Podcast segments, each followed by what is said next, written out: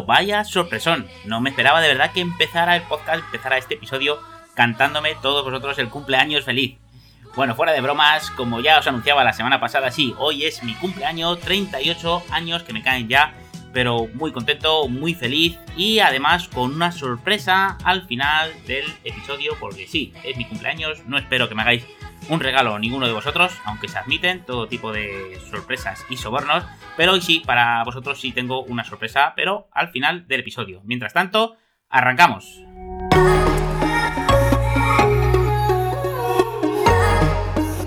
Bienvenido al programa de Mide y Analiza el Poder de los Datos, el podcast donde descubrirás todos los secretos y herramientas para poder transformar tus datos en información de valor y tomar mejores decisiones. Muy buenos días y bienvenidos de nuevo al episodio número 16 de este martes 12 de febrero. Hoy vamos a hablar sobre la importancia del control financiero, pero antes de comenzar ya sabes que en estelifinanzas.com tienes a tu disposición todos los cursos necesarios para aumentar tu productividad con Excel y poder analizar tus datos de forma más eficiente y automática. Clases específicas en vídeo tutoriales guiados por mí, tres clases nuevas todas las semanas y mi soporte para todas tus dudas. Así que ya sabes, invierte en formación, invierte en ti y suscríbete en estelifinanzas.com. Pero, pero todavía no te suscribas. Espera y escucha hoy hasta el final del programa porque seguro que te va a ser muy, muy interesante, que es mi cumpleaños. Pues sí, pues sí, 38 años ya. ¿Cómo pasa el tiempo? Pero bueno, muy contento porque hoy, cuando estés escuchando este podcast, pues seguramente, al tener la suerte que resido en las Islas Canarias, pues estaré en una playita tomando un poco el sol. Y hoy sí, hoy este martes, me lo tomo libre. Eh, le he pedido autorización a mí mismo y no ha habido ningún problema, así que hoy me lo tomo el día libre, pero no quiero dejarte sin tu ración de podcast y sin el episodio de hoy que es súper interesante. Hoy vamos a hablar sobre el controller, sobre la figura del controller financiero. ¿Y por qué vamos a hablar con ella? Bueno, porque principalmente es un puesto por el que yo he pasado en diferentes empresas. Es un puesto que está ligado al análisis de datos, a la medición de datos, a la toma de decisiones, a la visualización de datos. Es decir, un tema que hablamos en este podcast. Y además porque en las próximas semanas vamos a abrir la sección de entrevistas. No toda la semana, pero sí de vez en cuando voy a traer a un profesional, lógicamente, para hablar de diferentes temáticas que tengan que ver con lo que tratamos aquí, de medición y de analítica de datos y de visualización de datos. Y algunos de ellos, los primeros, pues van a ser además grandes compañeros y amigos que me he ido, eh, digamos, gestionando o ha ido germinando un poco esa amistad a través de, LinkedIn principalmente y algunos antiguos compañeros también de trabajo que he podido tener y que tienen mucho que aportar porque han pasado por este terreno. En este caso del control financiero. No lo vamos a cerrar solamente a este sector, sino a cualquier otro tipo de profesional que tenga que ver con estos, estos temas, pero va a ser muy interesante porque nos van a aportar mucha, mucha luz, ¿vale? Así que, mm, primero, ¿qué es el control financiero? O mejor de todo, primero vamos a ver por qué no es el control financiero.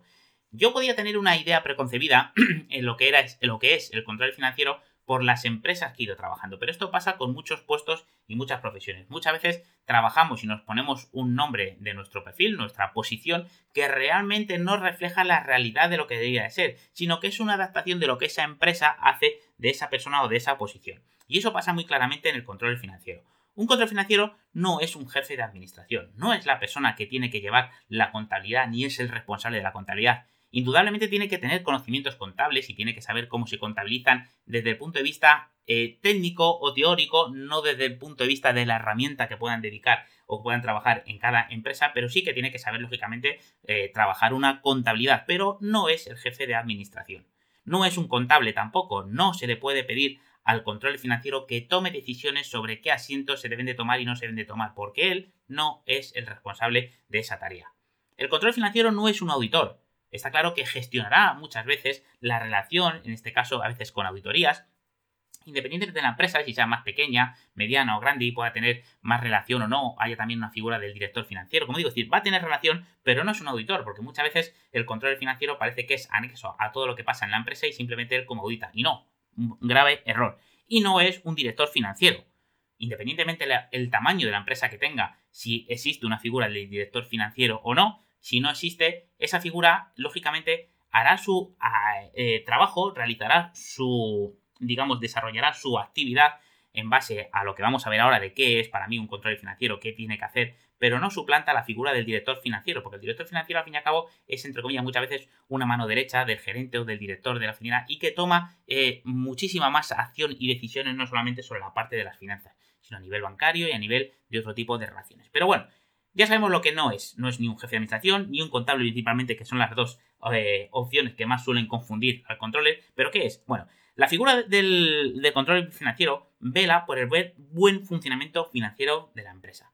Analiza los resultados, ve tanto analiza los ingresos como los gastos, qué resultados tiene, ve las desviaciones, proponiendo sobre todo mejoras, mejoras activas, planes de acción y supervisando su cumplimiento. No es, eh, digamos, la persona que lidera desde el punto de vista de tomar acción y ejecutar las acciones, porque al final el buen funcionamiento de una empresa pasa por todos los departamentos, sea pequeña, sea mediana o sea grande. Pero él sí que de alguna forma debe supervisar que todas las acciones que se llevan a cabo, que se quieren llevar a cabo vinculadas a una optimización de la cuenta de resultados en este caso, velen y pasen por él.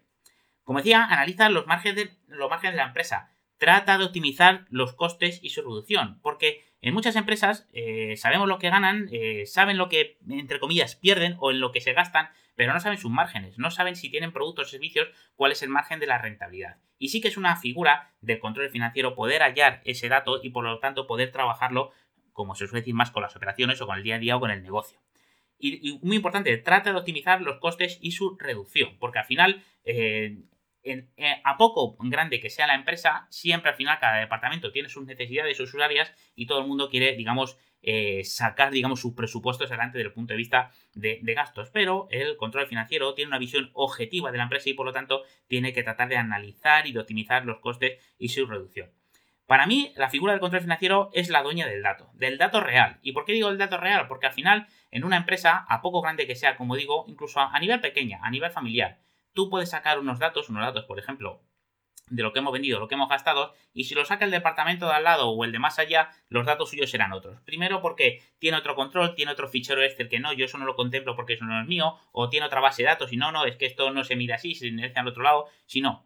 La figura del control financiero es la figura que tiene que, digamos, decir, oye, estos son los datos reales, son los datos oficiales y son los datos que todos vamos a manejar. Porque al final es muy común, y no creo que esté diciendo nada que seguramente no te haya, eh, sentido en tu cuerpo, en tu persona, de cuántas cantidades de base de datos o cuánta información irreal en la empresa hay. Que al final vas a una, digamos, presentación de datos reales, como digo, da igual que sea la empresa pequeña o, grande, que al final mm, presenten los datos los dos socios que hay en la empresa y sea una empresa familiar o sea una empresa multinacional con un comité de dirección. ¿Y cuántas veces no se presenta el dato? Y no, no, yo es que mm, ese dato no es el que tengo yo, yo manejo este. Y no, no, la figura del control financiero es el que debe velar porque esa información sea la correcta y sea la real para trabajar. Al final entonces es un poco, como digo, decir, el camino o es un poco el inicio de qué debe ser una figura del control financiero, ligada a la optimización financiera de la empresa desde el punto de vista de resultados, de analizar los datos. Hay un camino sin fin y en función de qué actividad tenga la empresa, de digamos el volumen que tenga, pues el control financiero tendrá un alcance u otro y por ello es lo que vamos a traer a compañeros del sector. Muy próximamente tendréis a Carlos Martín de, Prado, un grandísimo profesional que he conocido gracias a través de LinkedIn, que no nos hemos todavía desvirtualizado todavía, hemos hablado hasta por teléfono, pero no nos hemos desvirtualizado, pero que tiene una, eh, digamos, carrera profesional y tiene una gran cantidad de información y tiene una visión sobre todo de lo que es la figura del control financiero, que estoy, digamos, totalmente alineado con él y creo que nos va a dar muchísima luz. Por ello no quiero extenderme tampoco mucho más, para dar un poco paso cuando lo traigamos a él y nos cuenten un poco su visión, qué es, qué no es para él y otra serie de cuestiones que trataremos y bueno, también traeremos a otras eh, figuras mm, desde el punto de vista, digamos, que hayan podido pasar como figuras de control financiero o no. En este caso, Alberto Holgado, desde aquí un saludo y un abrazo, vendrás conmigo, antiguo compañero que ahora también tiene su empresa y también ha pasado por estas cosas y sabe lo que es y se dedica ahora mismo a, esto. Y otra serie, como digo, de, de personas un poco profesionales que nos van a ayudar a dar más luz sobre esto. Así que, mm, en resumen, un poco por sacar conclusión, yo lo que sí debería dejar claro, lo que quiero dejar claro es que toda empresa, por pequeña que sea, debería de tener esta figura. Está claro que si eh, la estructura, por volumen, por negocio, no puede mantener una estructura de un director financiero y muchas veces ni un control financiero, cuántas empresas, pequeñas y medianas empresas, no digo de grandes, que también la tienen, y ahí sí que es un error más inconcebible, pero oye, que tiene una estructura de un socio un gerente, y sí tiene un director comercial o tiene cualquier otra figura, pero no tiene alguien al cargo de las finanzas más allá de un jefe de administración. Pero el jefe de administración toma acción sobre la administración, sobre llevarlos la contabilidad al día, pero no sabe tomar decisiones sobre ello.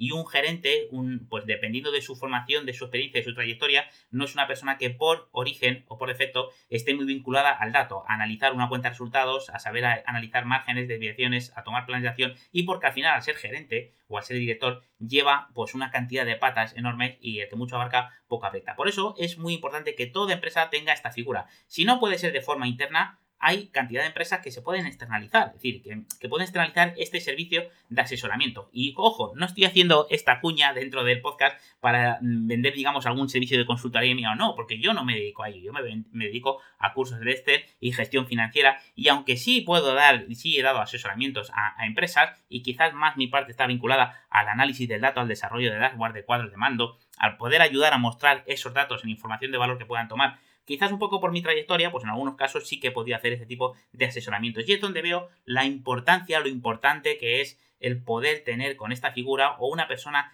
que sepa analizar la información, que sepa transformar lo que son datos, son números, ver más allá de ellos, jugar con ellos y darte información de valor de verdad decirte, oye, mira, es que si tocas este dato aquí, o reduces esto aquí, o subes un 2% esto aquí, tus datos van a transformar terriblemente. Yo he estado en situaciones profesionales también, en empresas en las que he trabajado, en las cuales, pues por suerte, por desgracia, tenían, un, digamos, unas ganancias bastante, mm, digamos, correctas para el trabajo que desarrollaban, pero que estaban haciendo una mala gestión del dato y que, vamos, mala gestión, perdón, de los recursos y que con tocar un poquito para arriba y un poquito para abajo, haciendo pequeños esfuerzos, prácticamente se duplicaban las ganancias o la rentabilidad. Entonces, muchas veces el negocio va, funciona y pensamos que, eh, pues oye, las finanzas las tengo controladas. Y aún así, aunque el negocio vaya, no solamente hay que recurrir pues como la serie esta de pesadilla en la cocina, cuando el restaurante mal, sino hasta cuando la empresa, nuestra empresa funciona bien, tenemos que tener especial atención sobre el dato y sobre cómo podemos optimizarlo.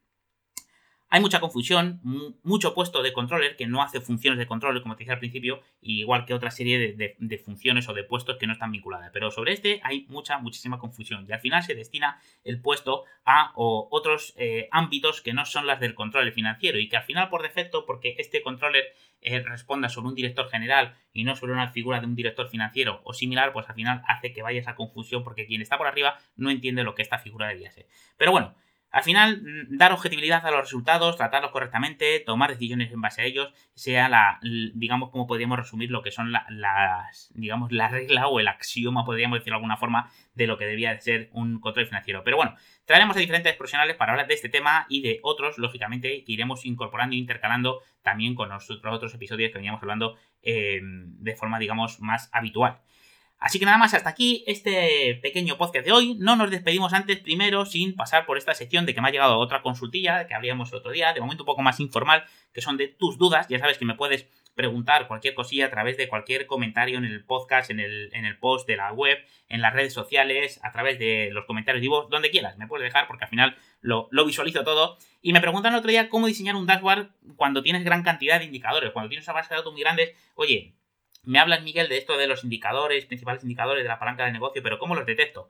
Bueno, aquí lógicamente hay que visualizar, hay que ver un poco qué tipo de información tienes, porque caemos en la tendencia de que como tenemos muchos datos, pues todos son importantes. Y ojo, pueden que sean todos muchos importantes, pero independientemente de ellos, unos serán más importantes que otros. Así que yo lo que recomiendo siempre es una estructura piramidal y lo entendemos muy fácilmente. Si tuviéramos una cuenta de resultados completa con todo el detalle, lo primero que tienes que tener arriba es, oye, lo que has ganado, lo que has gastado y el resultado. Y a partir de ahí ya vas bajando y ya vas viendo si quieres enfocarlo porque tengas una cantidad de gastos muy segmentados, si quieres tratarlos por ahí, o analizar no solamente el mes, sino analizar el año completo. Entonces, al final puedes diversificar. Pero para entenderlo, que sean los principales datos, a modo grosso, o a grosso modo, y que a partir de ahí puedas bajar el nivel de detalle y puedas ver un poco qué va pasando y qué no va pasando. Pero bueno, trataremos sobre ello porque me parece un tema muy muy importante y yo creo que trataremos sobre ello en algún episodio posterior solamente sobre este tema. Nada más, gracias por estar al otro lado, por vuestros me gustas, recomendaciones en iVoox, iTunes y Spotify. Y no me voy, no os preocupéis sin la promoción. Podéis eh, suscribiros, hoy os regalo, digamos, casi el primer mes. ¿Y por qué digo casi? Por, por no velar por lo del poder de lo gratis esto de que os diga, oye, pues tenéis un mes gratis por mi cumpleaños en estelifinanza.com y al final os vayáis a apuntar a aquellos que ni vayáis a acceder. Por lo tanto, el primer mes solamente os va a costar un euro para las primeras 38 personas por mis 38 años que os suscribáis en estelifinanza.com. Solo tenéis que acceder a estelifinanza.com, daros a suscribir, la opción mensual y poner el cupón cumpleaños. Repito, el cupón cumpleaños. Ahí, como veis, automáticamente os dirá que el primer mes se carga a un euro. Simplemente podéis daros de baja cuando queráis. Desde que os suscribís tenéis acceso a todo el contenido. Y no quiero más que nada simplemente abriros las puertas de mi casa. Simplemente a cambio de un euro, pero por evitar el poder de lo gratis, que quien se, se suscriba sea realmente gente interesada en que lo vaya a aprovechar. Y durante ese mes pues tenéis acceso a todo el contenido, a todas mis dudas por, por mail, digamos, a todo mi soporte y a cualquier eh, incidencia que podáis tener. Nada más, nos vemos en el próximo episodio y muchas gracias por estar al otro lado.